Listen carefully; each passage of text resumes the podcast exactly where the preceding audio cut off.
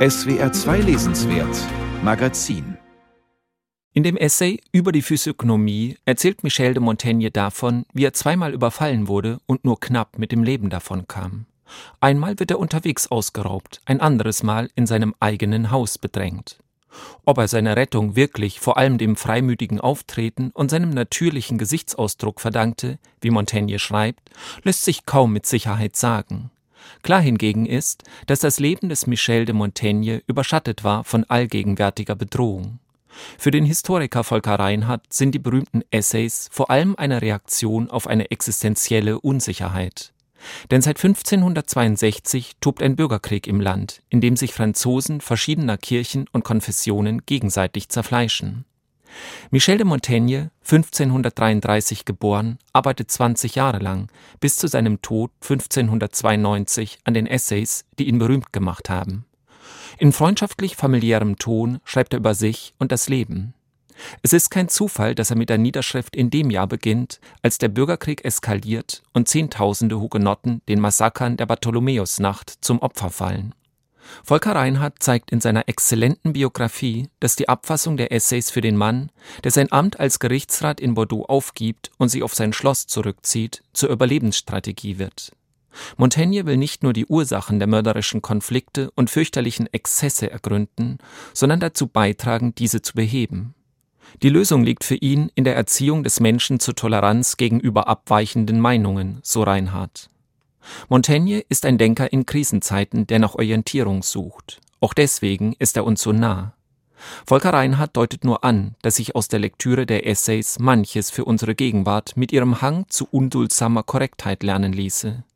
Doch die wenigen Hinweise, die der Biograf gibt, der ansonsten eng bei Montaigne und dessen Zeit bleibt, machen deutlich, was Reinhardt an der Beschäftigung mit dem Philosophen gereizt hat. Nicht von ungefähr zitiert er Montaigne mit dem Satz wenn man mir widerspricht, weckt man meine Aufmerksamkeit, nicht meinen Zorn.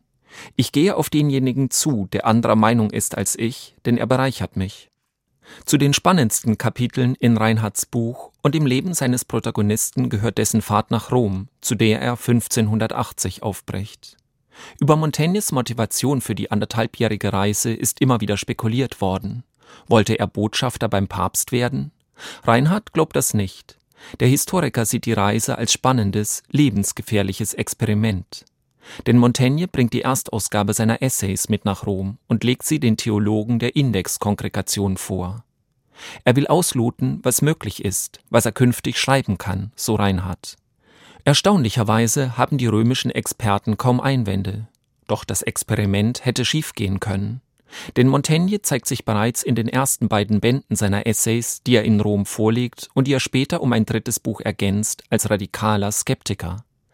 Im Zeichen des umfassenden Zweifels entzaubert er alle Religionen. Man wurde im 16. Jahrhundert für weit weniger als Ketzer verfolgt und bestraft. Wie konnten die römischen Theologen die Kritik am Christentum überlesen?